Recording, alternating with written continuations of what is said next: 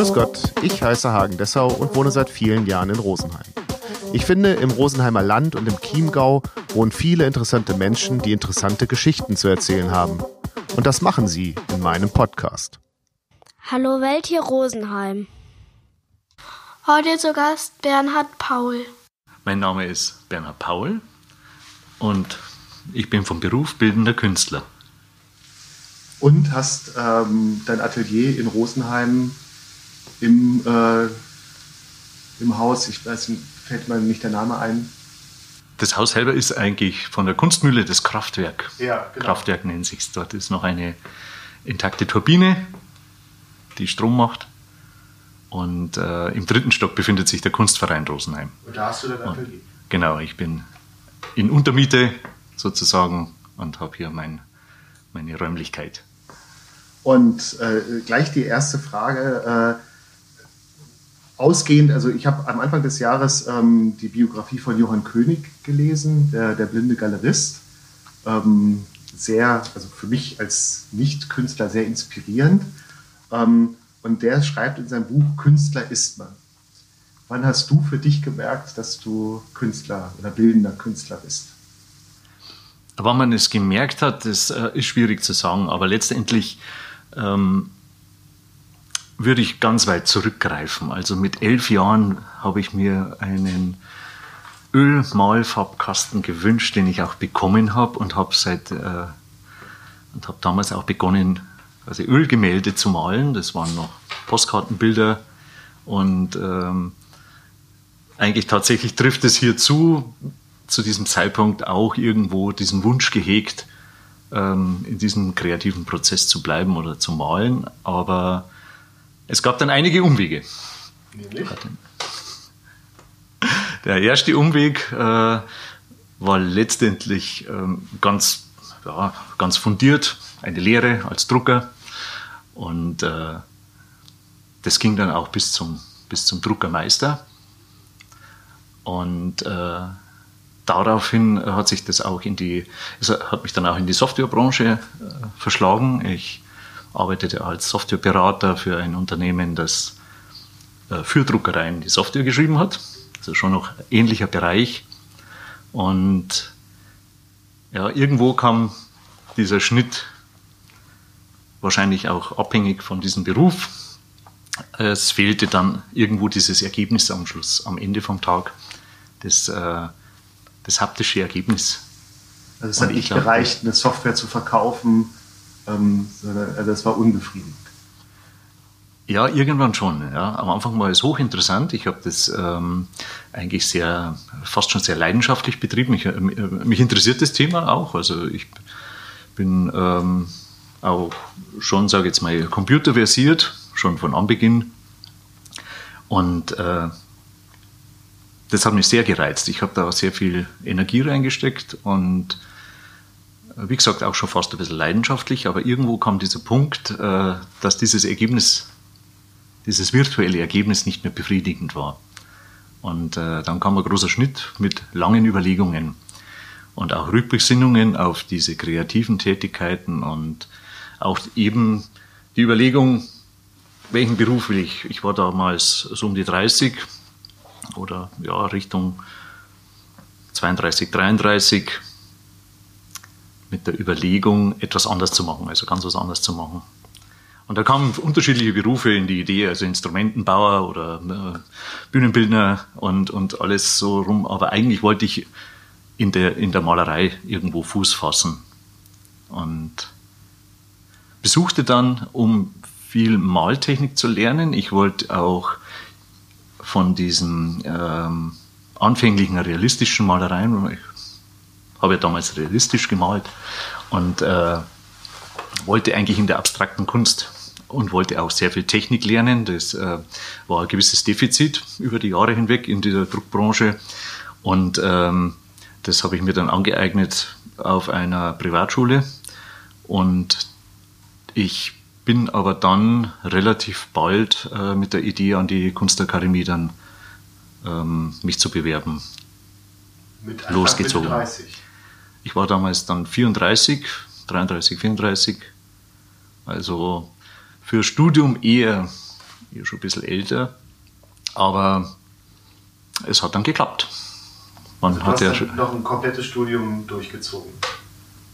Genau, also es äh, ist ein schwieriges Aufnahmeverfahren. Die Kunstakademie hatte da, ähm, man muss da sehr viel Energie und auch viel Arbeit reinstecken, um, um sich da auch sag jetzt mal, bewerben zu können und auch eben dann genommen zu werden. Das ist schon eine Hürde. Und äh, ich habe da aber da diese Aufnahme auch abhängig gemacht, ob ich das jetzt weitermache oder nicht. Letztendlich habe ich gesagt, wenn Sie mich nehmen, dann, dann mache ich das. Aber wenn, mich, äh, wenn Sie mich nicht nehmen, jetzt in München habe ich mich nur beworben, dann ähm, vielleicht doch was anderes. Ich weiß es nicht. Und scheinbar so viel Energie reingesteckt, dass sie mich genommen haben. Oder ja. das, aber das heißt, also zum Zeitpunkt der Ausbildung war dieser Wunsch, Künstler zu werden, noch gar nicht so ausgeprägt. Oder war die Ausbildung ähm, ein Entgegenkommen an die Familie? Also ich könnte mir vorstellen, wenn das Kind ähm, am Abendbrottisch mal sagt, so liebe Eltern, ich werde bildender Künstler, dass sie sich riesig freuen. Naja, das äh, war ja eine Überschneidung. Also es ist damals so gewesen, drum auch München. Wir haben, wir haben als Basis, äh, wir bewohnen ein eigenes Haus und das ist das Elternhaus von meiner Frau. Und äh, das auch vielleicht, warum Rosenheim, weil das einfach dort steht. Und ich bin halt dann nach München gependelt und ich hätte mir das nicht vorstellen können, jetzt ähm, irgendwie nach Berlin zu gehen oder nach Hamburg zu gehen. Eben dann schon auch, wir waren ja schon verheiratet, aber die Kinder, es waren noch keine Kinder da. Aber irgendwie war das so die Basis. Wahrscheinlich auch die finanzielle Basis, weil in einer anderen Stadt muss man ja dann nochmal äh, mehr arbeiten, um, um überhaupt die Miete dann zu bezahlen. Und ähm, die Tochter ist dann auch gleich angerückt, wie ich eingeschrieben war. So ungefähr. Also das hat sich dann überschnitten, überschnitten und äh, war natürlich auch sehr erfreulich. Also ich bin quasi dann eigentlich zu Beginn meines Studiums dann schon gleich Vater geworden und das zweite Kind, der Vincent, ist dann zwei Jahre später dann gekommen. Also Studiumzeit und Vater zusammengenommen. Und dann ja eben nicht nur ein Studium, sondern eben ja auch ein Kunststudium. Also das ist ja wahrscheinlich dann auch ein Schritt. Also man hat eine Familie, eine, sogar eine junge Familie zu dem Zeitpunkt. Und dann ja. sage ich, das ist das, damit, das ist das, was ich beruflich machen will, damit will ich die Familie ernähren. Ja, das, ähm, diesen Gedanken hat man natürlich, sonst äh, studiert man das gar nicht. Aber ich glaube, dieses Ernähren und wie das so weitergeht, das, äh, ähm, das haben wir damals eigentlich auch, äh, meine Frau, relativ blauäugig betrachtet. Also ich glaube, sobald man sich das äh, hochrechnet, ja. dann kann man es gleich bleiben lassen. Weil es ist äh, die Unsicherheit ja schlechthin. Ja, eben. Ja. Und, äh, und sich das hochzurechnen, dass das, also man geht eigentlich schon davon aus, es wird schon irgendwie funktionieren weil auch dieses, äh, dieses Studium geklappt hat. Also für viele ist äh, das ein Sechser im Lotto, äh, im Lotto das, äh, ein Kunststudium dort genommen zu werden. Ja. Und äh, wie es dann weitergeht, was man daraus macht, das, das ähm, überlegt man sich vorher noch nicht. Man schaut erst, was kommt denn da überhaupt, weil man sich auch sowas ja gar nicht, oft gar nicht vorstellen kann, was da jetzt eigentlich dann passieren wird oder wie das weitergeht an, an äh, Connections auch und äh, wie man wahrgenommen wird als Künstler. Wie man wahrgenommen wird, welche Arbeiten das, also wie die Arbeit sich eigentlich entwickelt, ähm, wie so ein Kunststudium überhaupt aufgebaut ist, was, was einem da widerfährt und ja, das ist eigentlich alles relativ, äh, relativ neu gewesen und kann man vorher gar nicht richtig erfragen. Wie das in dem Zusammenhang, was äh, du wahrscheinlich dort oder vermute ich dort dann ähm, auch gelernt hast oder für dich festgestellt hast, Johann König sagt in seinem Buch auch so sinngemäß, die Kunst findet den Künstler. Also du bist, wenn man in deinem Atelier sitzt, ein malender, bildender Künstler. Ja. Äh, wie ist es dazu gekommen, dass das dein ähm, Hauptweg ist, dich auszudrücken? Ich glaube, das war vor, von vornherein immer mein, mein Anliegen. Ich, ähm, ähm, meine Professorin hat mich mal gefragt, äh, warum malst du denn eigentlich? Und äh, also grundsätzlich eigentlich jeden diese Frage gestellt, warum wollt ihr jetzt malen? Und äh, ich habe mir dann gedacht, das ist eigentlich allein schon diese, diese Freude, irgendwie eine Farbe zusammenzumischen, bietet mir eigentlich schon so viel Genuss oder irgendwie äh, so viel Reiz, dass ich sage, das glaube ich ist das richtige Werkzeug. Also Farbe und auch der Pinsel. Es ist irgendwie das, was mich am meisten gereizt hat. Und nicht irgendwie ähm, das jetzt ähm, zu spachteln oder auch in eine bildhauerische Richtung gehen. Das war, war nicht so mein, äh, das innerlich äh, spürt man das, ob man das jetzt machen will oder nicht. Also man hört sehr viel immer nach innen rein in den, in den Bereich und äh, es ist auch nach wie vor nicht abgerissen. Also der, es, es ist auch in der, in der Arbeit verankert. Also der, das Thema, also der Pinsel, Pinselstrich kommt, wird eigentlich thematisiert in meiner Malerei und ähm, ja, bietet mir, glaube ich, jetzt auch so viel Spielfläche, dass, dass es ausreicht. Also ich bin jetzt nicht jemand, der jetzt explizit in äh, ganz verschiedenen Medien sich rumtreibt, um jetzt da seine Aussage zu liefern, sondern ich konzentriere mich letztendlich auf, auf das Bild als, als Kunstwerk selber. Ja. Ähm, du hast es gerade angesprochen, Aussage. Äh, haben deine Bilder eine, eine Aussage oder gehe noch einen Schritt weiter, muss Kunst eine Aussage haben? Ich weiß nicht, ob die Bilder selber, wenn man sie jetzt sieht, ähm, diese Aussage so widerspiegeln, wie ich sie jetzt, ähm, ich sie jetzt gemalt habe, weil ähm, diese Vorgehensweise, um äh, zum Bild zu kommen, eigentlich für mich dieser künstlerische Akt auch ist. Und ähm, ob der Betrachter, ich merke das oft bei Gesprächen, ich bin eigentlich bei den Gesprächen, äh, laufe ich eher Gefahr, diesen technischen Hintergrund oder diese Vorgehensweise eigentlich zu erläutern und habe manchmal den Eindruck, dass der Zuhörer, ähm, dass dem jetzt gerade das verloren geht, was er jetzt vielleicht in diesem Bild erst gesehen hat. Und das ist dann fast ein bisschen enttäuschend. Also ich müsste mich fast bemühen, ganz banal, wie es auf viele große Maler auch sagen, da, da ist das Bild. Ich weiß von nichts, warum das, ist, warum das so entstanden ist. Und äh, überlässt den Betrachter eigentlich dann. Aber was in dem Fall eine ähm, Notlüge wäre. Also hat, hast du, wenn du etwas anfertigst, hier sind ja verschiedene Bilder, auch auf deiner Homepage kann man ja verschiedene ja. Werke von dir sehen, hast du immer für dich etwas, was du transportieren willst? Oder ist es, ich sage jetzt mal nur, in Anführungsstrichen, nur, dass du gucken willst, wie funktionieren diese Farben miteinander? Ja, ich habe, ähm, hier muss man vielleicht dann nochmal diese, ähm, auch die Zeit in der Kunstakademie äh, nochmal so kurz erwähnen, weil in der Kunstakademie eins passiert, äh, man kommt ja mit einem breit gefächerten Kunstangebot irgendwie wird man ja überrannt, also auch mit zig verschiedenen Künstlern und, und Kunstrichtungen. Und äh, was aber ganz wichtig ist, ist dieses Orientieren, also das zu lernen, sich irgendwo hier zurechtzufinden, seine Position zu finden oder zu, zu sehen, wo also es gibt so viele Richtungen, auch in der Malerei, die Malerei alleine schon irgendwo zusammen ähm, zusammen zu, oder, oder aufzuteilen und äh, und den eigenen, den, den eigenen Bereich irgendwie einzugrenzen.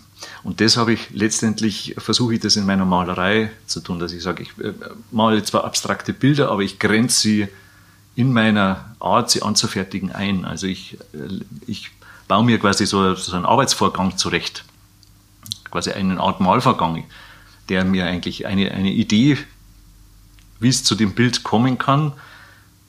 Und äh, und das ist dann, das finde ich, ist, ist für mich die Orientierungsphase. Also einfach diese Reduzierung. Da gibt es halt einfach Bilder, die sind ja nur mit senkrechten Pinselstrichen gemalt. Das ist im Endeffekt eigentlich meine, äh, ähm, äh, mein, mein enges Korsett, was ich mir da selber gebaut habe und einfach sage, okay, da konzentriere ich mich, da spielt ähm, alles eine Rolle, was in der, auf dem Bild, was ich für Möglichkeiten habe, grenze ich mir quasi von vornherein schon ein. Und diese Bildentstehung passiert dann aufgrund von diesem Regelwerk. Also ich äh, überlege mir meine Faktoren und äh, weil da ist noch nichts gemalt zu diesem Zeitpunkt. Also du wachst morgens auf. Da ist noch nichts gemalt, ja. Und, und sagst dir, heute male ich ein Bild nur mit einem 15er Pinsel. Zum Beispiel. Zum Beispiel. Zum Beispiel. Nicht, und, dass ich zwar und so ein, aufwache, aber. und, und, ein, und einfarbig muss es sein. Ja, zum Beispiel, genau. Das sind, ähm, sind so mal so Eckpfeiler, die, die mir irgendwo in den Sinn kommen. Und, äh, und dann probiere ich es aus, was rauskommt. Und dann gibt es aber immer noch so, so einen kleinen Teil, der ja offen ist. Also auch die Bildbeendigung ist hier ein, ein, ein ähm, ja, eigentlich diese, die, das, was, was ich sage, was die Kunst dann ausmacht. Also ähm, den richtigen Zeitpunkt eben zu finden, das zu prüfen oder auch zu, zu spüren. Jetzt ist es dann beendet. Und die Frage, woher kommt es, das, das äh, kann ich oft dann nicht direkt beantworten. Das ist dann manchmal so ein Gefühl, das, das, das wächst dann in einem. Das hat vielleicht dann irgendwo mit, mit, der, mit der Malroutine dann auch zu tun, dass man irgendwo ähm, auch mit dem, mit dem Qualitätsanspruch, der sich ja aufbaut. Also ich habe ja, ich habe zwar meine Richtlinien, aber trotzdem ähm, gibt es so, so qualitative Kriterien, die ich, die ich in diesen Arbeiten eigentlich sehen möchte. Und anhand von diesen Kriterien, ob diese jetzt auftauchen und ob die auch zufriedenstellend sind, äh, beende ich dann letztendlich dann die Bilder. Also es ist nicht so ein Konzept, das quasi die Bilder einfach entwickelt und ich beurteile die nicht mehr, sondern sage so nach dem Konzept ist das jetzt entstanden, sondern ich habe dann noch einen hohen Anspruch an dem Bild, was dann quasi über diese, diese Malvorgänge eigentlich entstanden ist. Also es muss eine, eine Metaebene geben bei, bei jedem Bild. Ja, es muss, es muss dann, es muss eigentlich dann meinem Anspruch standhalten. Also die Idee, die, die sich entwickelt hat, muss letztendlich aber wirklich dann auch ein ähm, für mich fertiges Bild ergeben. Und, äh, und das ist eigentlich ein, ein, relativ langer Zeitraum auch, auch bei, bei neuen Serien, die sich dann auf einmal vielleicht von selber auch manchmal entwickeln. Also es gibt auch ähm, reine Vor die Idee einer, einer Vorzeichnung, die dann vielleicht dann aber zu einer Bildidee geführt hat, weil ich dann gemerkt habe, hoppala, das gilt, das gilt ja schon, was, was jetzt eigentlich nur die Vorzeichnung gewesen wäre. Und äh, das prüfe ich aber dann, indem ich diese Idee auffasse und dann halt weiterarbeite. Deswegen auch, äh, sage jetzt mal, nenne ich das auch äh, serielle Malerei, weil es weil es auch immer wieder geprüft wird von einem Bild zum nächsten. Also es muss immer mehrere geben in, mit einer Bildidee. Und, und das zweite Werk schlägt das erste Nein, nicht unbedingt. Nein, nein. Es, äh, es prüft einfach nur.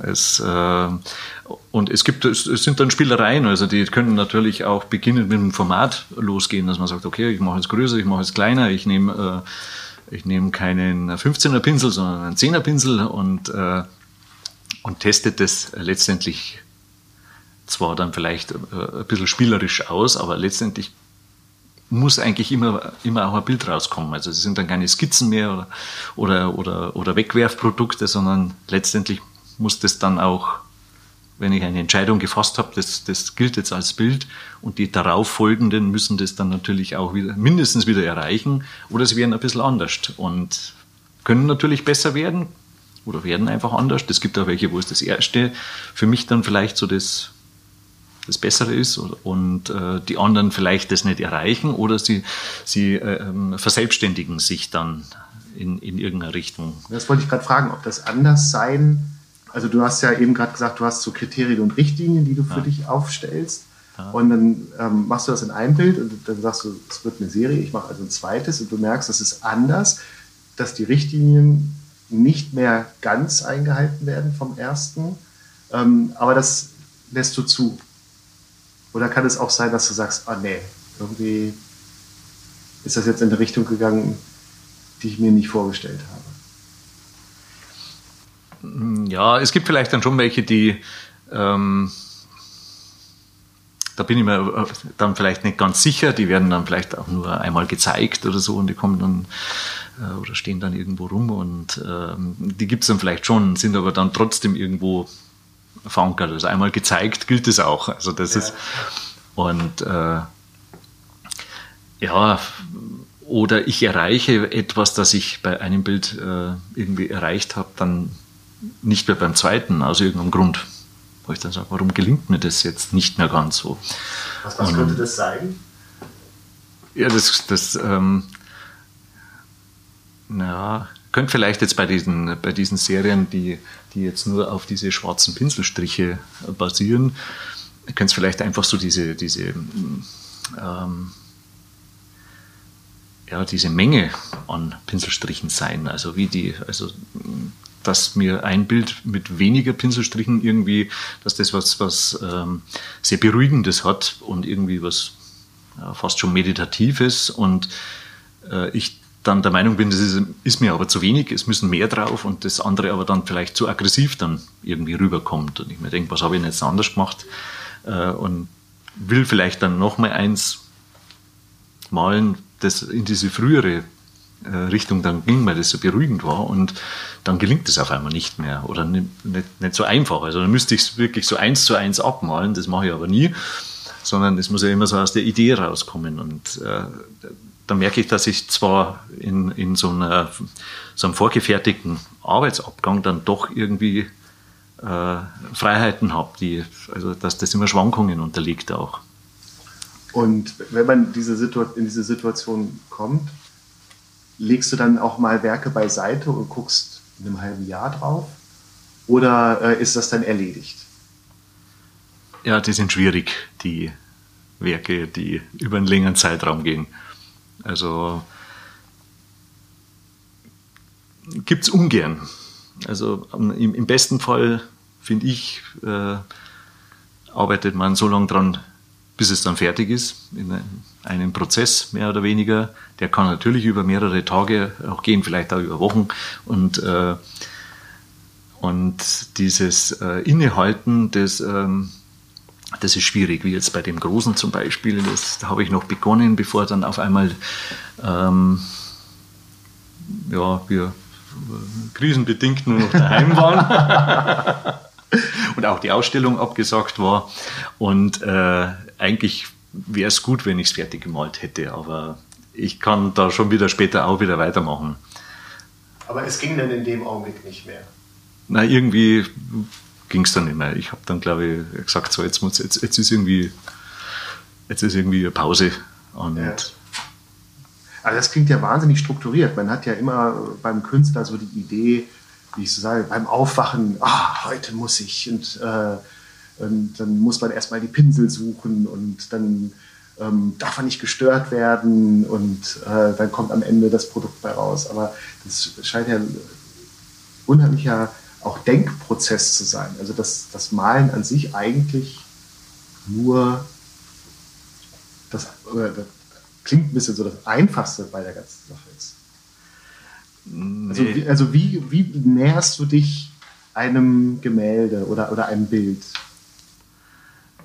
Ähm, es ist äh, mit Sicherheit auch sehr strukturiert, auch äh, denke ich mir manchmal diese, diese Idee, ähm, den Malvorgang als, als solches schon definiert zu haben, äh, rettet mich über die weiße Leinwand hinweg. Das ist ja bei den, bei den Malern oft immer so die, die, die schlimme weiße Leinwand. Ich weiß nicht, was ich draufmalen soll. Ähm, das war unter Umständen auch mal bei mir diese, diese Zeit, warum der sich während dieser, ähm, sage ich mal, diesen, diesen Umweg vor also, oder vor der Akademie, dieses Berufsleben, da habe ich sehr wenig gemalt. Und äh, das war auch irgendwo das Defizit, weil ich nicht wusste, was ich malen soll. Also das, das, das haben, haben ja viele Leute. Ich weiß nicht, was ich malen soll. Das ist schon alles gemalt und ich weiß es nicht. Und ähm, diese Idee, die, die rettet mich darüber weg, weil ich eigentlich irgendwo so meinen Vorgang schon habe. Und alles, was dann darauf folgt, wenn die, ähm, es, es, es, es gibt ja vorher auch diese, also diese Vorbereitung, sprich, wie, wie, wie groß ist die Leinwand? Das muss ich ja vorbereiten. Genau, und, ähm, und wann triffst du diese Entscheidung? Ich mache das Wandfüllen. Wie viele Quadratmeter sind das hier? Ja, Quadratmeter äh, müssen wir ausrechnen, aber es hat eine Breite von 4 Meter und eine Höhe von 2,80 Meter. Also 12 Quadratmeter. 12 Quadratmeter, ja, das ist jetzt äh, wahrscheinlich mein größtes Bild. Und äh, das ähm, hat mit Sicherheit längere Zeit in der Vorbereitung braucht als wie das eigentliche Malen, wobei das eigentliche Malen auch schon lange gedauert hat. Aber so Leinwand äh, vorzubereiten, äh, dann auch selber zu grundieren und überhaupt in dem, in dem Raum zu bewältigen, ähm, da, da sind da schon zwei Wochen weg. Also das, das dauert dann auch. Und diese Vorbereitung mehrere Leinwände zu, also es ist schon sehr, ähm, ich vergleiche mich als Künstler eigentlich auch mit einem, äh, schon fast mit einem Unternehmen, wobei ich ja ich alles alleine mache. Ja. Also äh, ich habe dann keine Mitarbeiter, aber ähm, diese Arbeitsvorbereitung, also ich, ich kaufe ja auch dann diese, diese Vorbereitung, welche, welche Rahmenleistung brauche ich, welche, äh, wie viel Stoff brauche ich, um überhaupt, ist ja schon die Überlegung, wie groß wird's. Wo sind diese Formate, wie groß wird es, was will ich eigentlich, eigentlich machen? Und das ist relativ früh klar. Also heute male ich ein 12 Quadratmeter Bild oder bereite ein 12 Quadratmeter Bild vor. Oder kommt das erst innerhalb der Überlegungen, wie ich arbeite, ähm, auf welche Größe das dann nachher ähm, gepackt wird? Ja, sowas muss man schon ein bisschen planen. Da muss man auch äh, sich Gedanken machen, wie das überhaupt heben soll. Ja. Also wie, welche, dass man diese Rahmenleisten, die gibt es ja so jetzt dann nicht mehr einfach so zu kaufen. Das ist ja dann mehrfach verschraubt auch äh, hinten. Also das ist auch so, also sind ja so technische Konzipierungen, was man, was man da vorher leisten muss. Und dann, ähm, ja, auch überhaupt die Größe, da muss ich mich erst einmal ausmessen, weil wenn ich das Bild hier in den, in den Raum reinlege, dann habe ich fast keine Möglichkeit mehr, äh, drumherum zu gehen. Und das muss ich aber machen, um es vorher zu bespannen. Das muss ich am Boden machen. Ich kann es ja nicht also auch, hängen, bespannen. Auch das ist Teil deiner Arbeit, dass du die Leinwände selber spannst und die Rahmen ähm, zurechtschraubst. Genau, das ist eigentlich schon mal die, ähm, das ist auch wichtig. Also ich grundiere die dreimal und der Vorgang, glaube ich, ist, ähm, ich merke immer, dass die, es gibt auch vorgefertigte grundierte Leinwände, aber die, die funktionieren nicht für meine Art von Malerei. Das ist, ist schon mal ganz wichtig. Also es geht nicht. Ich muss es selber machen. Und diese, das ist halt ein handwerklicher Vorgang natürlich, das Grundieren, aber hat auch eine gewisse körperliche Arbeit, dann auch bei so einer großen Leinwand. Und ähm, wie gesagt, es vergeht dann schon eine geraume Zeit, bis das überhaupt dann stattfindet, äh, also der eigentliche Malvorgang. Und dann stellt sich ja die Frage, wie, ähm, wie kann man das überhaupt so bewältigen? Also diese Malidee herrscht dann schon, aber also die gibt es natürlich, aber die hat es vorher vielleicht auf einem kleineren Format gegeben. Und ein großes Format ist dann eine ganz andere Herausforderung. Es wird, es wird ganz anders. Also, ist, wie man sich das vorher dann so denkt, muss man das mit, mit ganz anders bewältigen. Man muss dann auch die Höhe bewältigen. Man rennt dann mit der Leiter rauf und runter. Und äh, also das, das ist was anderes wie ein kleines Format. Und das ist aber dann schon die Herausforderung, wenn man sich sowas dann auferlegt oder auch selbst auferlegt. Letztendlich ist die Arbeit dann für die, für die Ausstellung entstanden, aber ich hätte sie ja nicht, auch nicht so groß machen können es kann auch immer passieren, dass man es auch gar nicht zeigt, weil man merkt, dass vielleicht gar nicht äh, irgendwie gar nicht passt. Also man arbeitet sowieso immer mit, mit ähm, ja, viel im Voraus. Und da kann man vielleicht auch nochmal ansetzen bei dem Einkaufen von den, von den, von den Rahmen. Und ich habe dann, ich mache mir schon Gedanken, schreibe mir das alles auf, plane das und wenn die, wenn die Leisten dann da sind und, und ich dann meine Leinwände ähm, auch zusammenbaue und dann grundiere, dann kann es durchaus passieren, dass die Idee, was ich für eine Leinwand gehabt habe, dass ich das ganz anders mache oder dass ich auf einmal die vorhandenen Leisten dann in einem anderen Format umwandle und äh, dann doch wieder alles anders mache. Aber man kauft halt erst mal eine ordentliche Fuhre ein und dann und dann geht es halt los. Also ist in dieser Struktur durchaus äh, auch Platz für äh, kurzfristige Entscheidungen. Ja, das kann passieren, weil man spricht ja dann nicht mehr über einen Tag, dass das innerhalb eines Tages, das sind ja dann wirklich, ist ja dann ein Zeitraum und ähm, den organisiert sich wahrscheinlich jeder anders. Bei mir schaut es gern mal so aus, dass eigentlich eine, die, die Nähe einer kommenden Ausstellung eigentlich eher äh, die, die produktivste Zeit dann wird.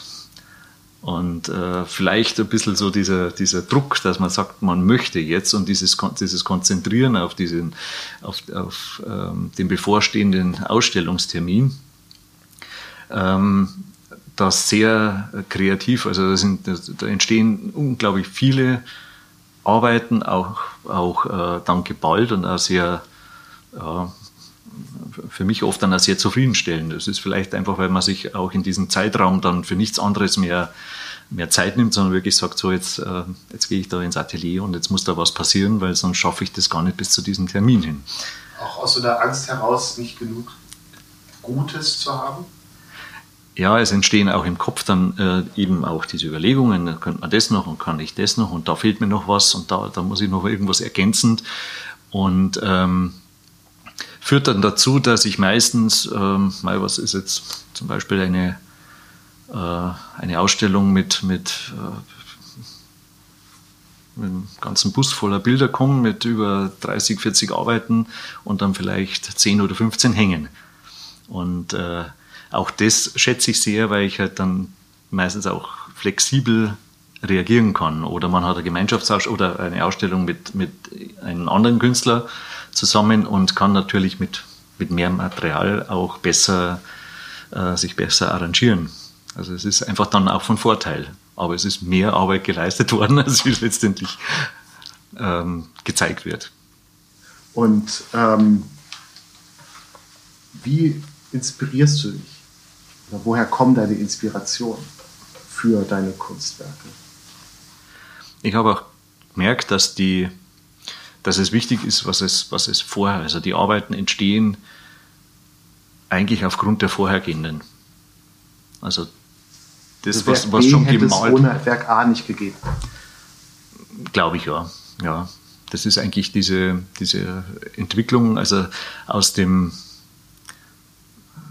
wie soll ich sagen, so aus dem Nichts raus oder wie du sagst, so in der Früh aufstehen und dann das Bild im Kopf haben, das, das gibt es bei mir jetzt so nicht, sondern vielleicht gibt es, wie gesagt, diese Idee, aber auch die Idee, die viele Ideen sind während des Malens von, von Bildern aus einer anderen Serie vielleicht entstanden. Also das baut schon immer irgendwo drauf auf.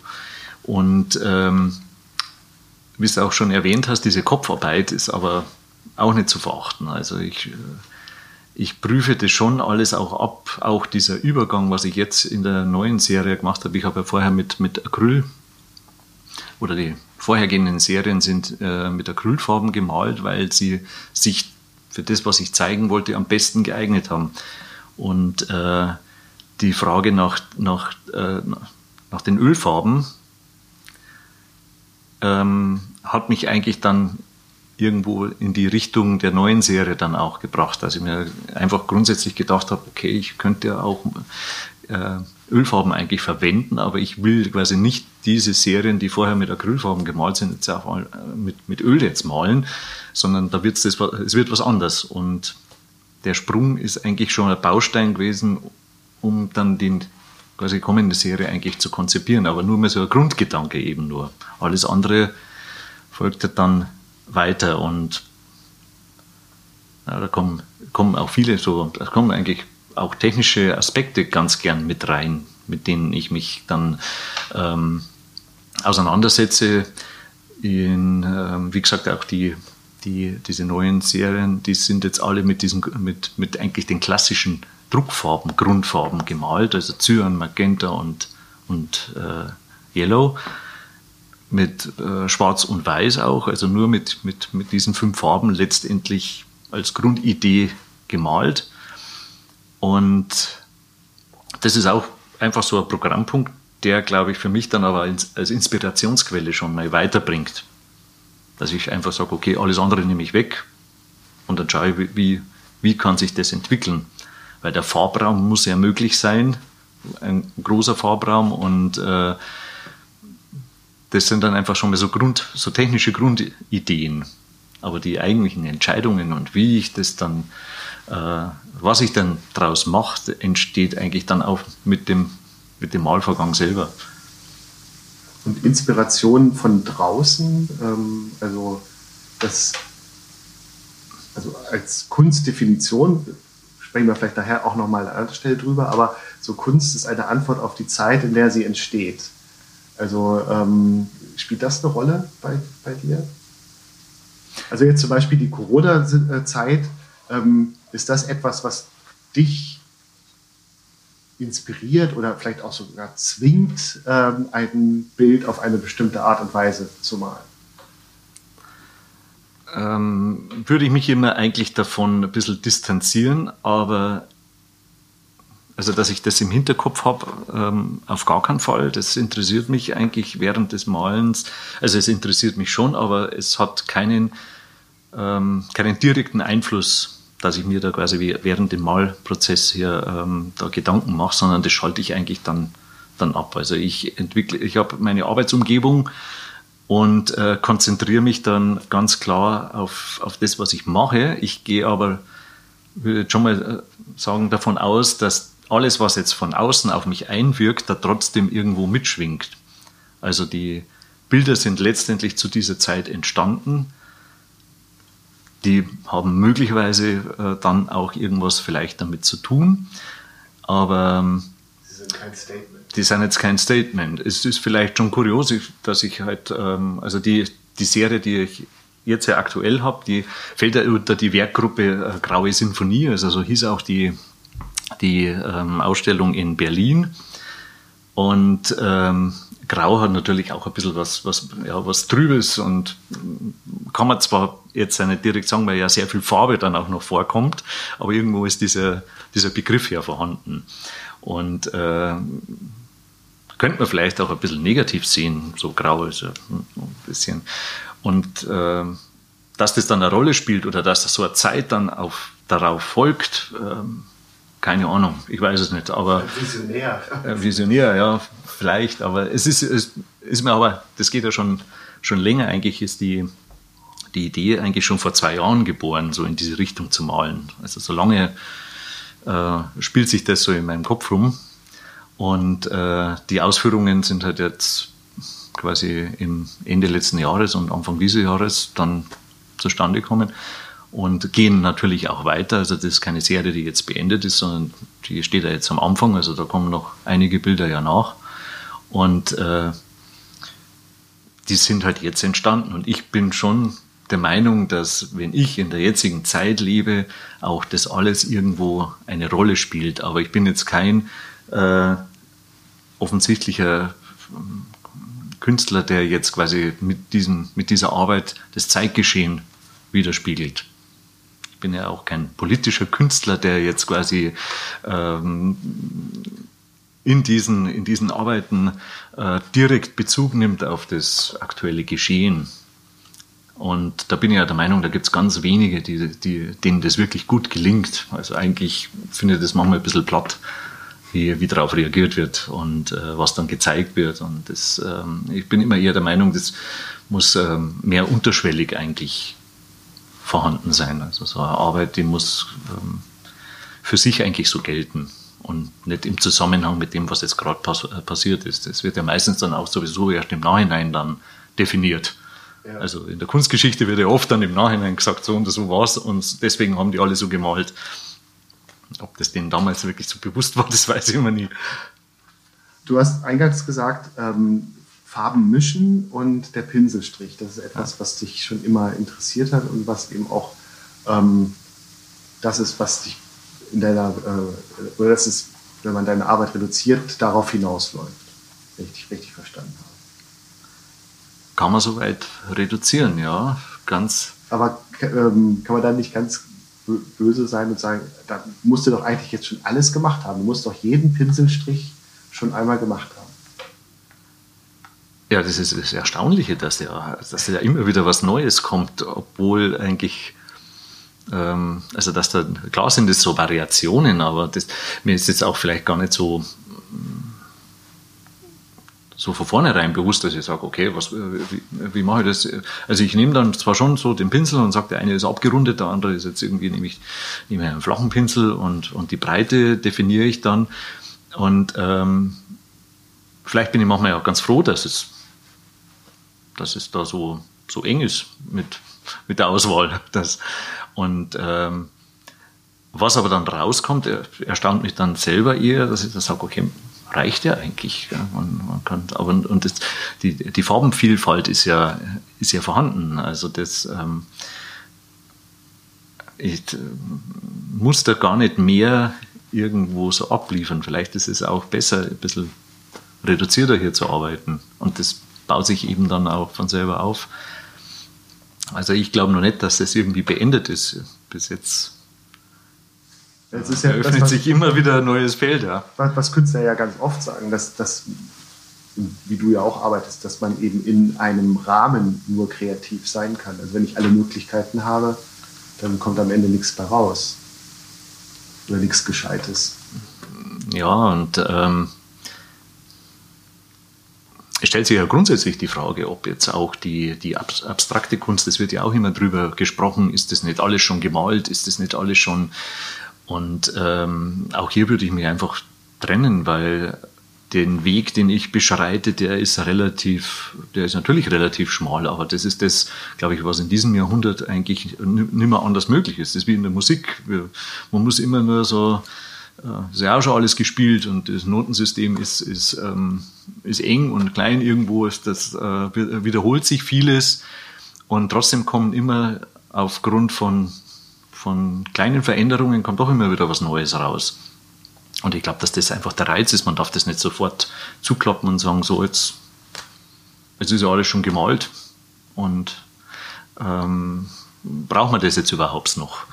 Aber solange eigentlich immer wieder neue Bilder rauskommen und es ähm, vielleicht auch dann noch diese, ich setze ja sehr viel Wert eben auf diese persönlichen ähm, Entwicklungen. Also ich würde schon sagen, weil ich, vor, ich habe ja vorher drüber gesprochen, über den Umweg, aber ich mache mir oft Gedanken, ob der Weg dann trotzdem auch wichtig ist, weil auch diese Erfahrungen aus der Druckindustrie, auch so, das, das fließt ja dann vielleicht doch noch irgendwo immer, immer mit ein. Vielleicht ist es auch deswegen so geradlinig, vielleicht sind auch, sind, äh, ist meine Vorgehensweise auch eher strukturiert Vielleicht hilft einem das aber dann auch wieder weiter, um, um neue Arbeiten zu kreieren, als wie wenn man halt so ganz äh, verloren irgendwo im Raum steht und sagt, ich könnte jetzt alles machen, weiß aber nicht, wo ich beginnen soll. Und jetzt hast du begonnen, jetzt hast du was geschaffen. Also damals als junger Künstler oder als startender äh, Maler. Wie schaff, hast du den Weg nach draußen geschafft? Also dass du wahrgenommen wirst in der Kunstwelt? ja, viel geholfen hat meines Erachtens eigentlich dann die, ähm, das Zusammentreffen zum Beispiel mit dem Kunstverein Rosenheim. Da bin ich ja schon während des Studiums äh, darauf aufmerksam geworden und, und äh, da auch Mitglied geworden und habe da eben da die Leute auch kennengelernt und da hat sich dann auch die, die Möglichkeit ergeben, dass der Kunstverein eine Debütantenausstellung dann auch organisiert. Und äh, da gibt es dann auch ein bisschen Geld als Fördermittel und äh, den darf man dann als Katalog, also zum Katalogdrucken dann verwenden, was ja für viele dann, also wenn man jetzt ähm, auch Bewerbungen schreibt, ist es natürlich einfacher, wenn man da seine Bilder im anständigen Katalog auch präsentieren kann.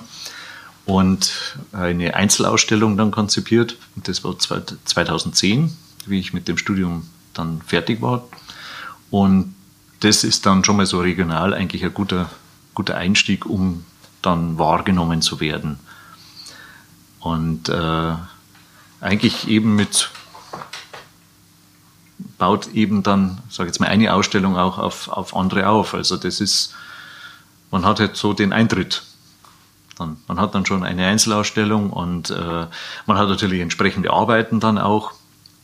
Und das war eigentlich so diese Entwicklung, dass das auch zumindest regional schon so wahrgenommen wird und dann so diese, kommen halt dann Verstrickungen nach, nach außen.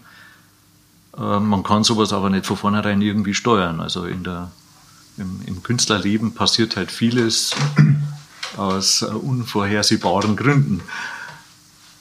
Aber wie ist das, also da, da lebt man doch wahrscheinlich in so ständigen Hoffen und Bangen.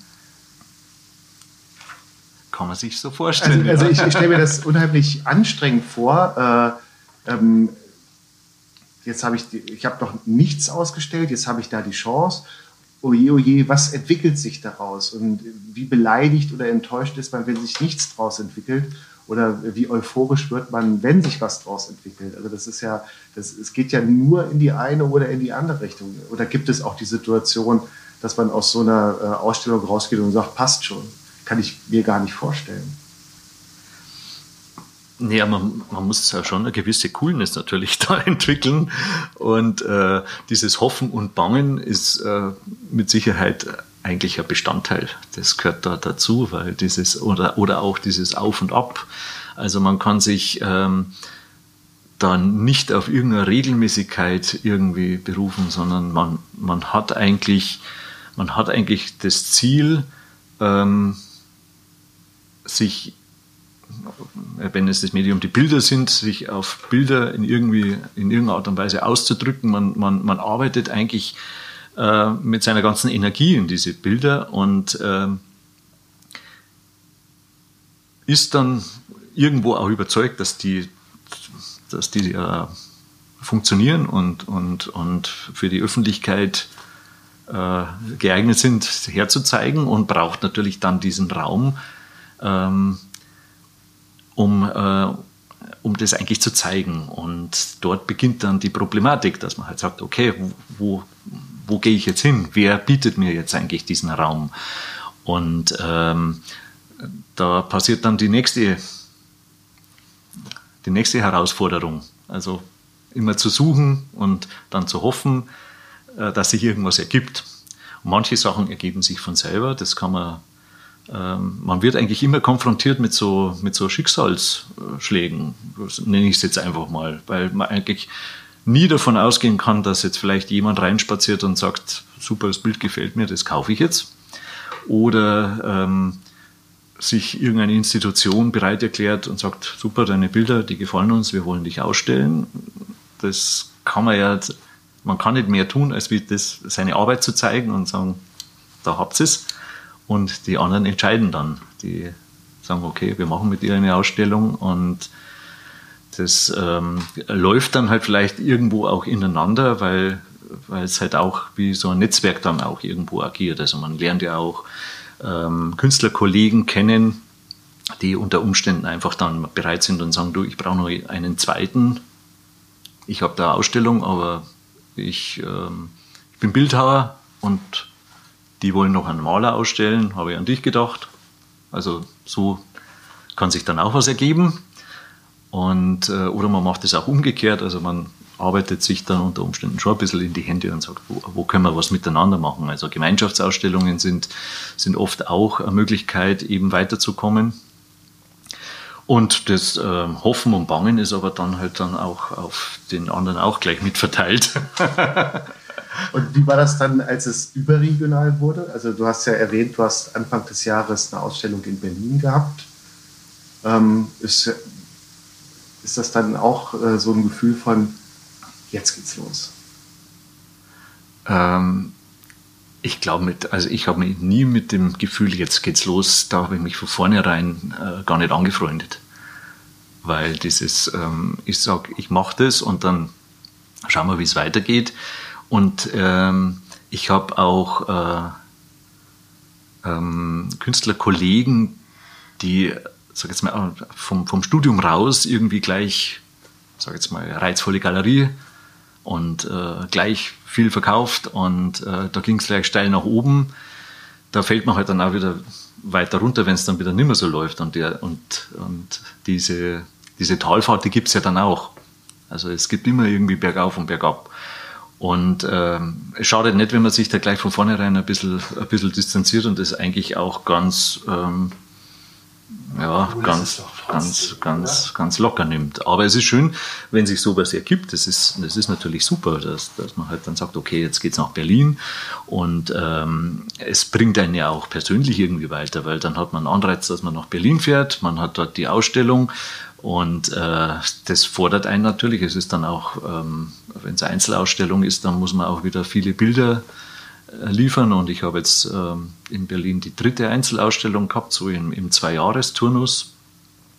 Und äh, es entstehen da immer dann gleich äh, viele Bilder, die man ja dann auch, wenn man sie, ähm, ähm, wie soll ich sagen, wenn man sie dann auch nicht braucht für die Ausstellung, das ist das eine, dass man eigentlich viel mehr gemacht hat, was ja schon angebeten, und man verkauft auch nicht die ganze Ausstellung und äh, braucht aber die Bilder sowieso dann auch für andere Ausstellungen wieder. Also ich sehe das dann auch nicht so dramatisch, wenn, wenn ein Bild über mehrere Jahre dann auch irgendwo mal wieder gezeigt wird. Aber gibt es in Bezug auf ähm, gesehen werden Ziele? Also dass du, weiß ich nicht, ins MoMA möchtest oder also jetzt äh, ganz oben oder äh, was ist die Motivation des Ausstellens dann, weil du ja sagst, ich habe da eigentlich eine Distanz zu. Ja, das äh, ist auch diese, ähm, das sind natürlich schon Träume, klar, dass man sagt, oh, wäre wär nicht schlecht.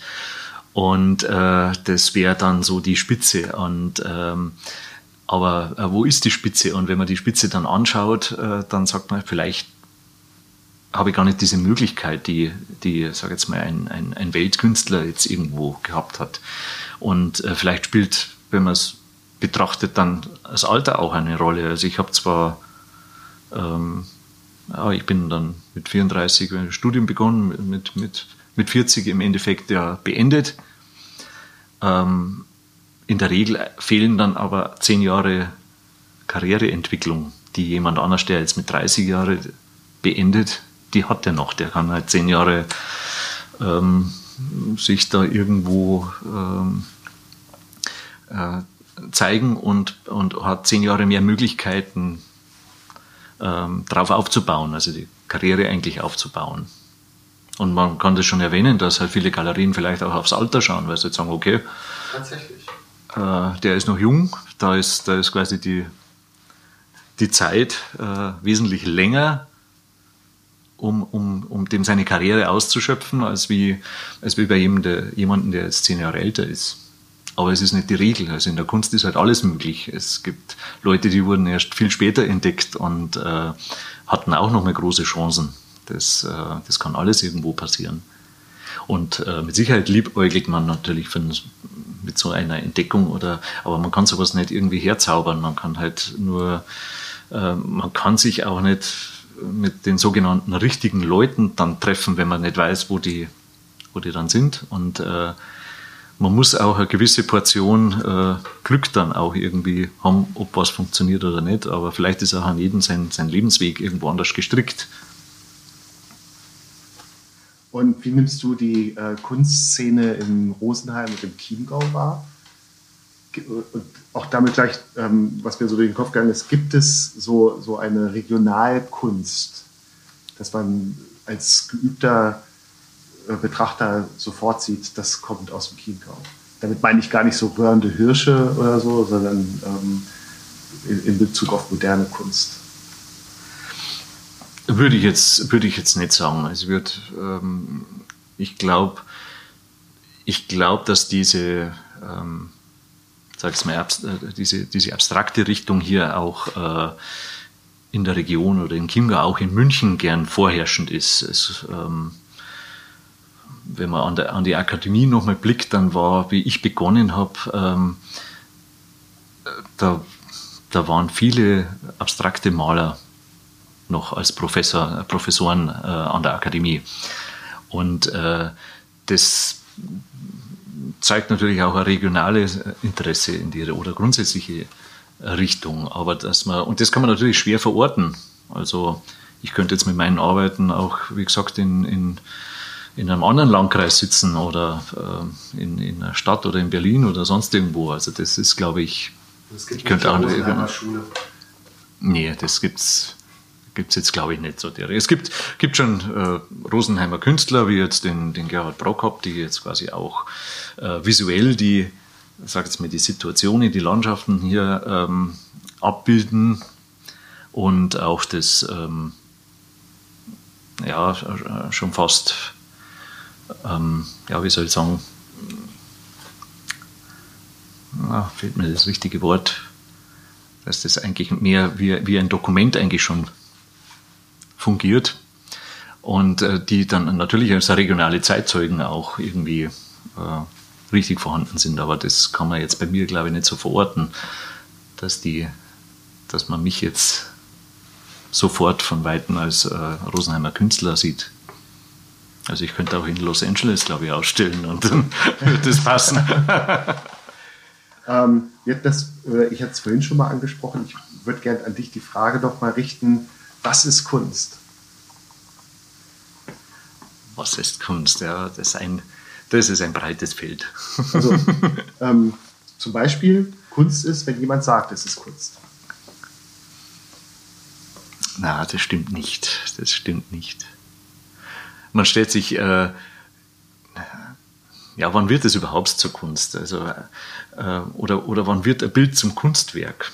Wenn man das einfach nur auf die, weil Kunst kann natürlich ja, das ist jetzt ein breites Feld, man kann alles Mögliche nehmen, aber ähm, wann wird es wann wird's eigentlich richtig zum Kunstwerk? Das glaube ich ist ein längerer Vorgang dann auch. Oder ähm, ich versuche letztendlich die Bilder so ähm, qualitativ so hochwertig zu sehen und auch, äh, auch zu malen, dass ich natürlich mit diesem, mit diesem Gedankenspiel es, äh, es soll die Zeit auch irgendwo überdauern und es, es, ähm, es wirkt nicht nach 20 Jahren irgendwie wie ein, wie ein Fehltritt oder sowas, sondern dass es trotzdem immer wieder so reizvoll ist, dass, ähm, ähm, ja, dass man irgendwie gefesselt wird davon.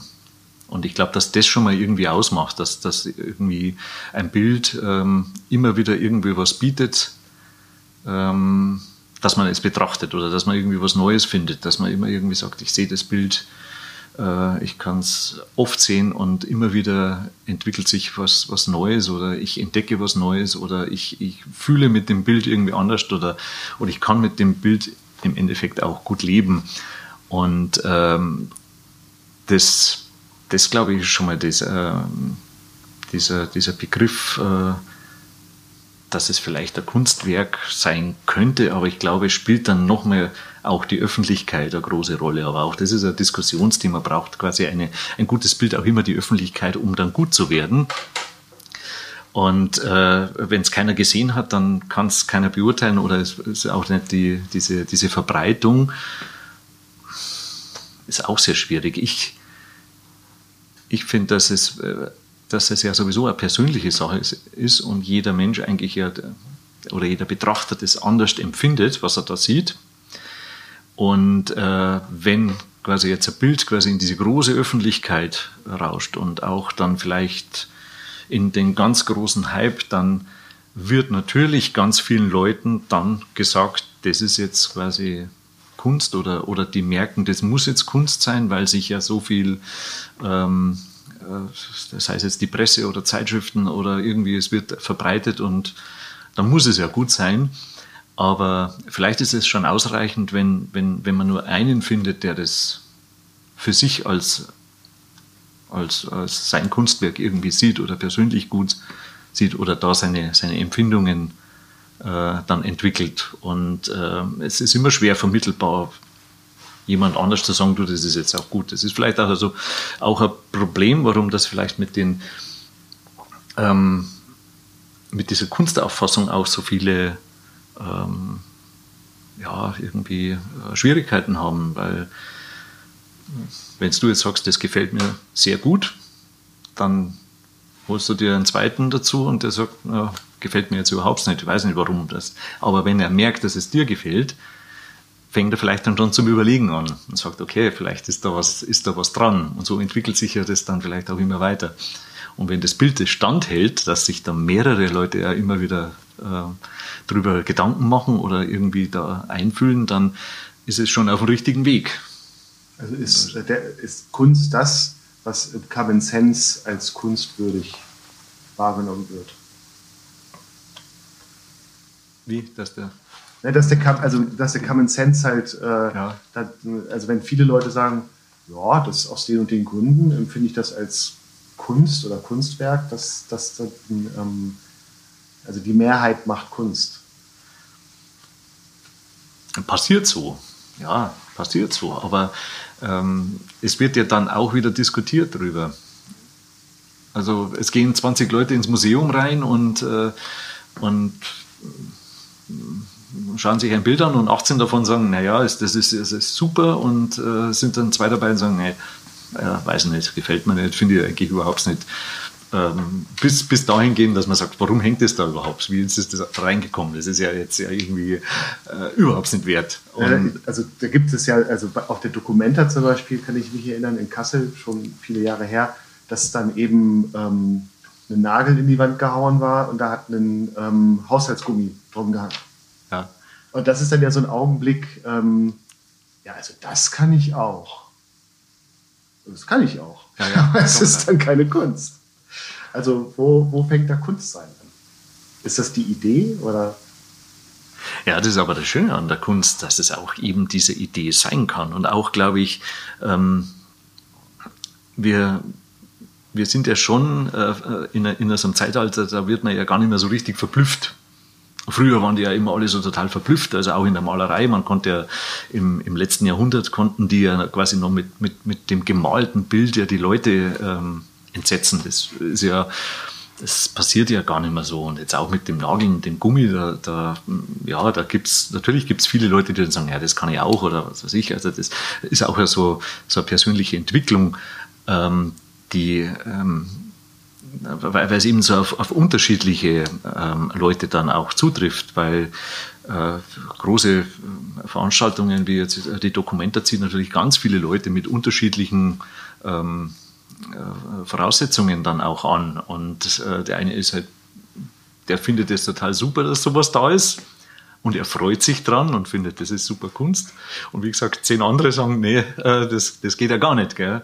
Und dann kommen eben auch noch die dazu, die dann sagen, ja, das kann ich auch, aber dieses, das kann ich auch, das finde ich, das, das ist auch was, was, ähm, was ich ganz schlimm finde, auch vor allen Dingen in der Malerei, ähm, halt, das ist halt so Unwissenheit, dass ich halt irgendwo hingehe und sage, das kann ich auch. Ähm, ähm, klar, äh, wenn ich da jetzt den richtigen Pinsel gebe und die richtige Farbe anmische und dann sage, was du tun musst, dann kann er es auch vielleicht. Aber weiß nicht, da ist ja schon viel vorher passiert. Und äh, ich könnte ja, was weiß ich, könnte ja auch irgendwie Brot backen, wenn es mir einer zeigt. Aber deswegen arbeite ich jetzt auch nicht als Bäcker oder so. Also es gibt immer die Personen, die das da machen und die sich damit auseinandersetzen. Und da hängt viel mehr dran. Und das ist äh, eigentlich sträflich. Also ich finde das äh, total schade, wenn man eigentlich das, die, die Kunst so weit runterschraubt, dass man, dass man nur noch äh, quasi vergleichend hergeht und sagt, ja, das, das kann ich auch. Und das ähm, finde ich auch schwierig. Ähm, ich würde gern, äh, gar nicht so immer so diese Trennung zum Beispiel zwischen, wenn man jetzt äh, abstrakte Kunst und jetzt quasi ein sauber gemaltes, äh, fotorealistisches Bild sieht, dann, äh, wenn, dann, dann, wenn du das jemandem zeigst, ganz unbedarft, dann sagt er bei diesem Bild, das jetzt da fotografisch gemalt ist, dann sagt er, Wahnsinn, ist das super gemalt, weil er es eben nicht kann. Und äh, das eine Bild, das nur rote Fläche ist, dann sagt er, okay, das kann ich. Aber wer sagt denn, dass das eine jetzt das bessere Bild ist?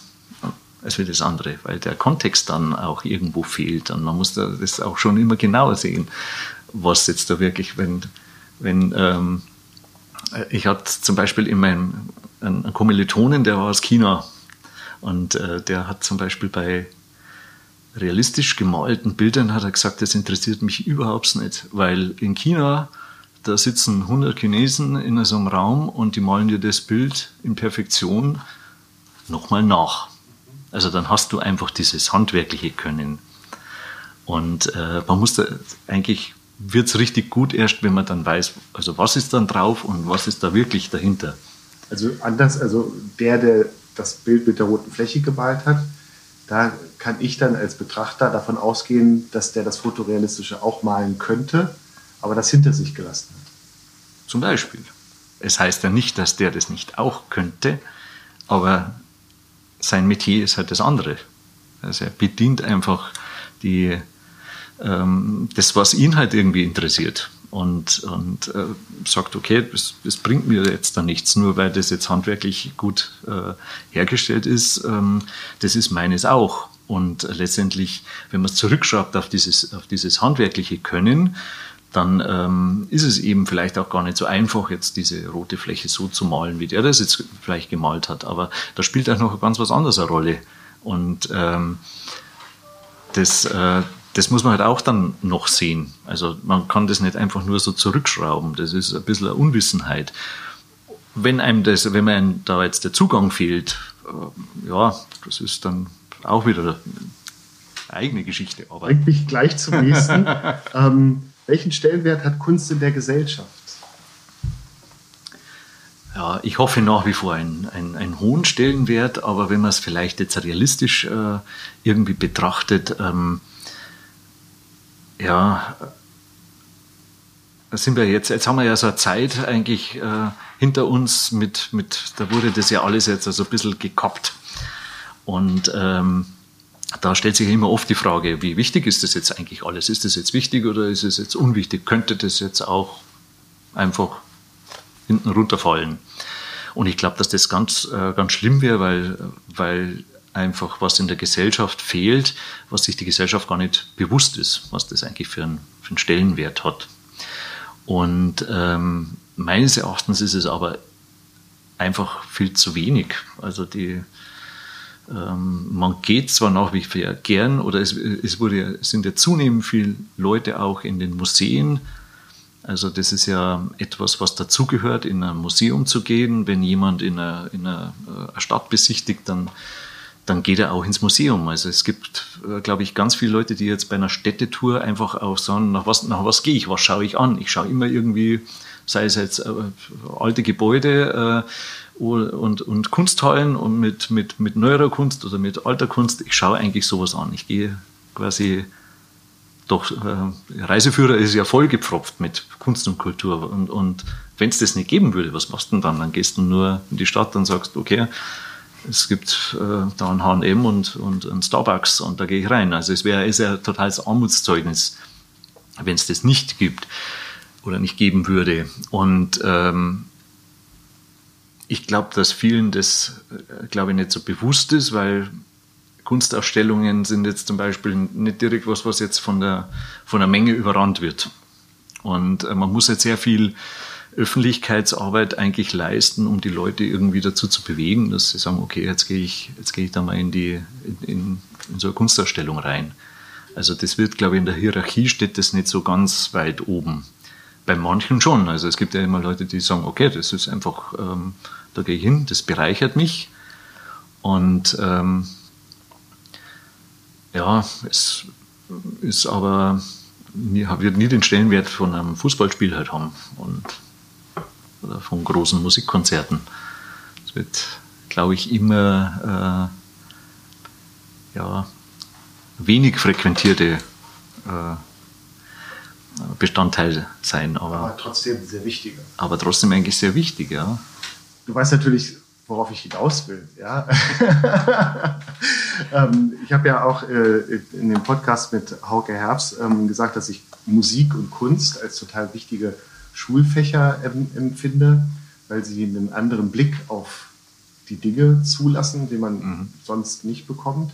Ähm, jetzt hast du ja äh, anderthalb Jahre, wenn ich mich recht erinnere, am, am Caro gearbeitet ja. als äh, Kunstlehrer. Wie hast du die Zeit erlebt? Also welche Chance hat man dort, äh, Kinder und Jugendliche für die Kunst zu motivieren und, und zu interessieren?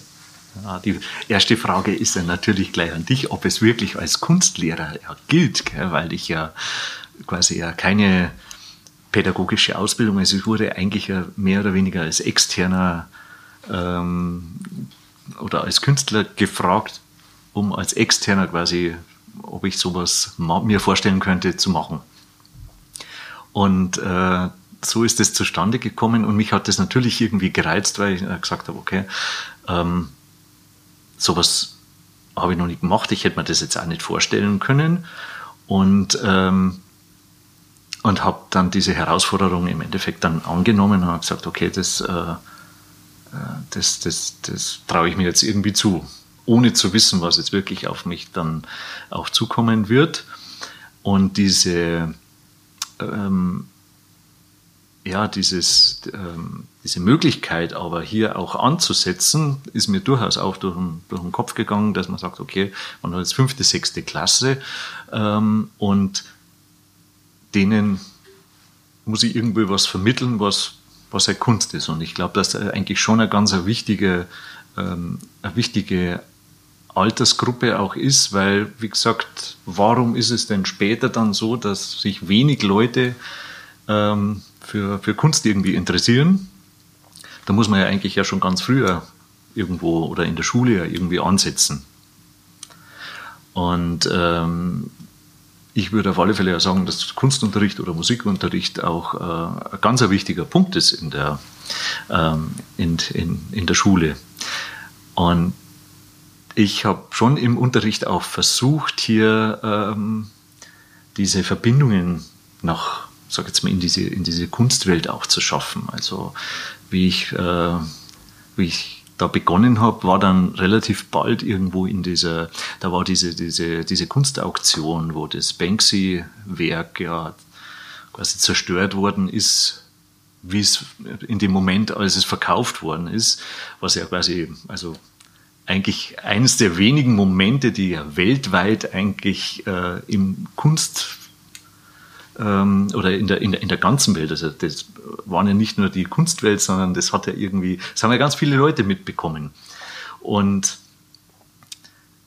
das habe ich natürlich auch gleich als Anlass auch genommen, um den Kindern das mal so zu zeigen. Also was er eigentlich so und, und habe denen das vorgeführt. Die, die, es war einer dabei, zum Beispiel in einer Klasse, der hat das auch wirklich aus der Zeitung auch mitbekommen und in den Nachrichten gesehen, war ich dann ganz erstaunt. Aber die anderen haben das auch super gefunden, wie, also was da, was da so passiert und auch, ähm, äh, dass es eigentlich ähm, hochspannend sein kann, was, was hier ähm, im, im, Kunstbereich auf, auf der Welt so passiert. Dass man sowas vermitteln kann. Wie könnte man das schaffen, dass, dass diese jungen Menschen dranbleiben? Ja, da. Hm, ähm, da muss man fast ein bisschen drüber nachdenken, nachdem man ja die Kinder nur bedingt in Ausstellungen bringt. Also es ist schon witzig, dass man halt auch in einer Klasse mit, mit, mit, mit 30 Schülern, äh, wo setzt man da an? Also da sind äh, wahrscheinlich jetzt schon mal zehn dabei, die dann sagen, nee, aber geht ja gar nicht. Gell? Oder die offensichtlich ähm, sagen, nee, ich will nicht zeichnen, ich will nichts wissen von Kunst. Das ist, es gibt auch die, die von vornherein gleich sagen, Kunst ist total unwichtig. Das, das brauchen wir nicht. Ja, das wäre ja genau das Spannende. Also das hat man ja in allen Fächern oder in allen ja. Situationen, dass es immer jemand gibt, der das total unwichtig und blöd findet. Und das wäre ja immer das Spannende, die irgendwie zu kriegen. Also da ist ja Banksy ist ja wahrscheinlich eine Kunst, mit der junge Menschen was anfangen können. Ja, weil halt, da war halt da was passiert. Und ähm, auch diese Geschichte, aber das ist auch was, was, was mich ja auch früher oder was mich immer auch interessiert, dieses ähm, ähm, ja, diese, diese, diese Künstlerpersönlichkeiten, warum die das geworden sind und oder was die da so gemacht haben. Da gibt es ja ganz unterschiedliche Ansätze. Und ähm, und es zählt ja auch immer diese, diese Geschichte drumherum. Und das, das ist aber leider immer, immer in der Vergangenheit. Also man fährt nach Frankreich und äh, geht an die Städte, wo Vincent van Gogh dann gelebt hat und äh, sucht es dann irgendwann einmal auf, wenn man sagt, oh Wahnsinn, da, da bin ich jetzt, da hat der früher gemalt und so. Zu seinen Lebzeiten wollten die den da nicht haben und hätten, äh, also haben den mehr oder weniger nur geduldet und und so ist halt dann die Entwicklung. Und das sind aber doch, äh, das sind doch eigentlich irgendwie spannende Geschichten, die man, äh, die ähm, eigentlich außerhalb des gemalten Werkes ja auch irgendwo stattfanden. Und, und mich interessiert das auch immer brennend, also was die, was die so ähm, ja, was die so denken und was die, was die so von, äh, von sich geben oder was die gelebt haben. Und man hat natürlich, wenn man jetzt die ähm, ja, so aktuelle Kunstbücher durchliest, dann gibt es ja auch ganz viele Interviews immer von zeitgenössischen Künstlern, was die so bewegt, was die machen. Also es ist, ist schon Interesse auch vorhanden. Und das den Kindern dann aber so zu vermitteln, dass die das auch spannend finden, das ist, ich glaube, es gibt immer so Alter, da findet man überhaupt nichts spannend. Und äh, außer Fußball oder, oder irgendwelche Computerspiele. Und ähm, aber vielleicht gibt es ja irgendwo auch diese Rückbesinnung, die dann, also mir wurde dann oft erzählt, ähm, wie ich das dann auch, ähm, sage jetzt mal so, Freunden und Bekannten mitgeteilt habe, sage ich bin jetzt da Kunstlehrer. Und äh, da war oft dann so ein Kommentar, die sagen, ja, ich kann mich auch noch an einen Kunstlehrer erinnern, der war ja total cool oder irgendwie so. Und dann hatte jeder immer so eine Geschichte parat über einen Kunstlehrer, den die da damals dann als Kinder gehabt haben.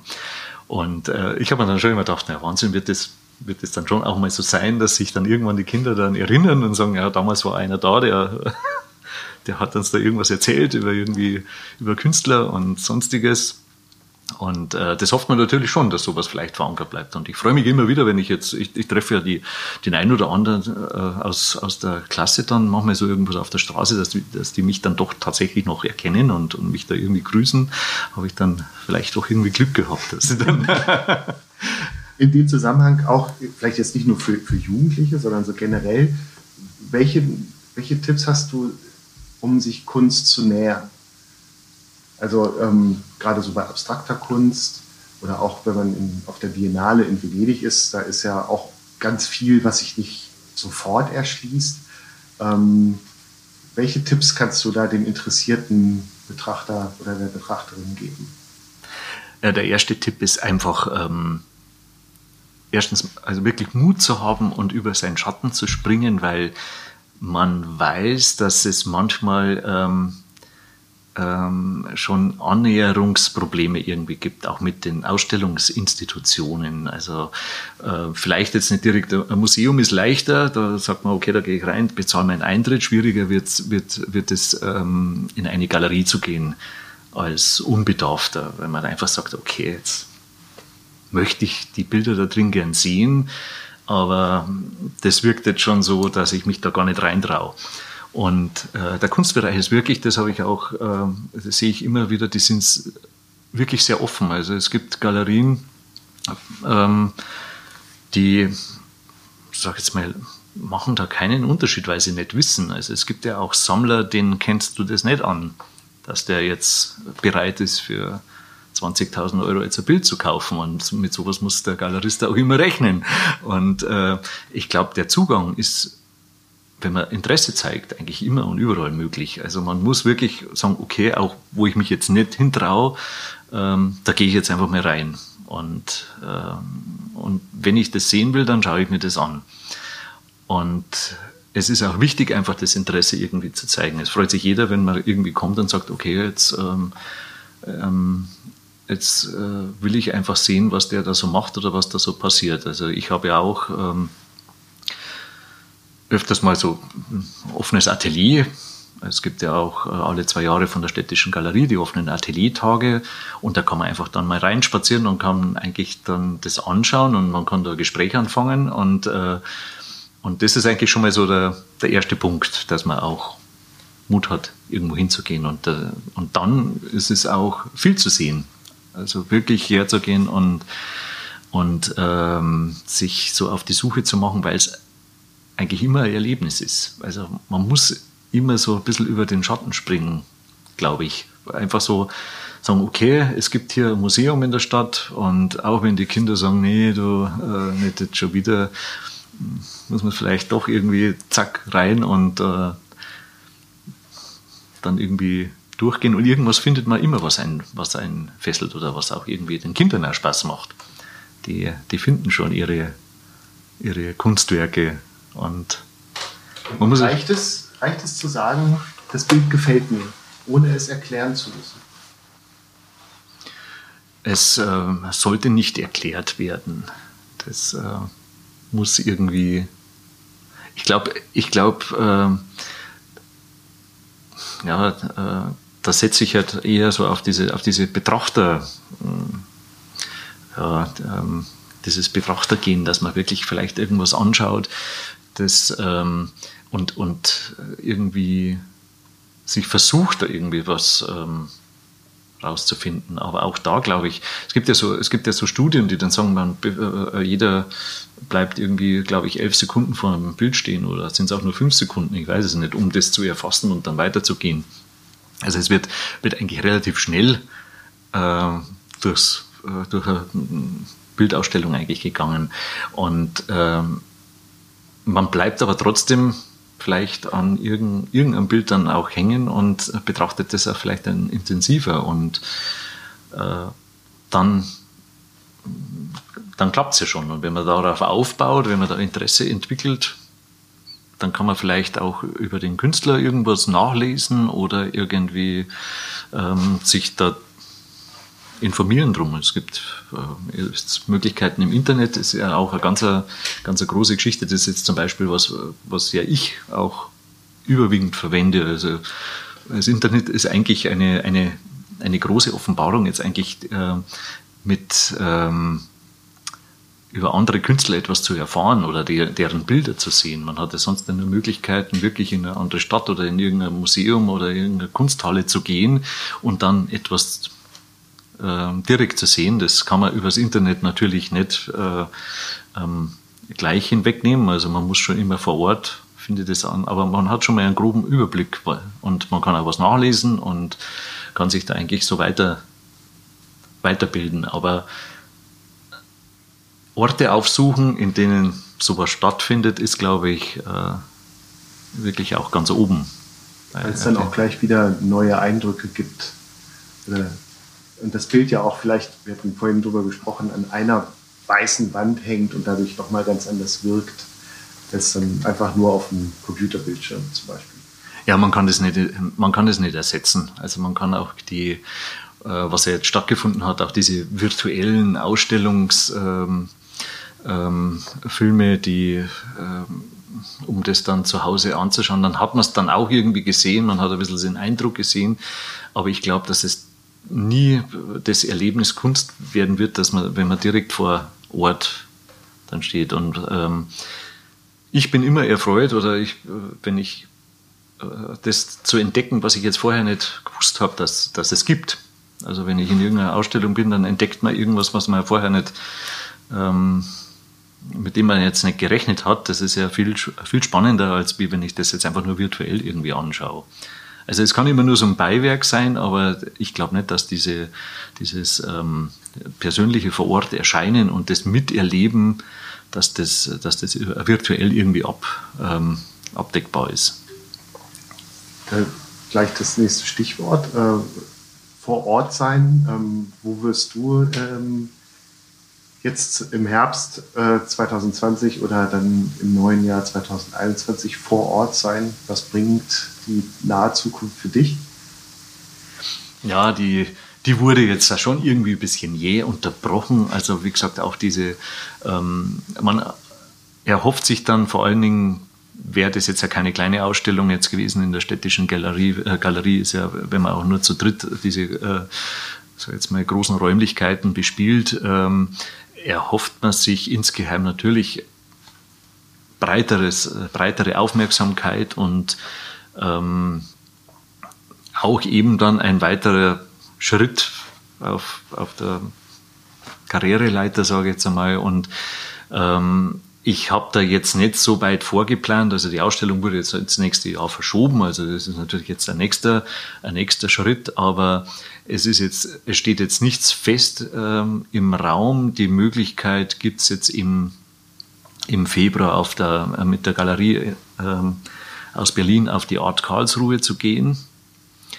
Also quasi eine Messe, äh, das ja im Kunstkontext ja auch immer, immer äh, bedeutender wird, jetzt auch in Sachen Bilder verkaufen.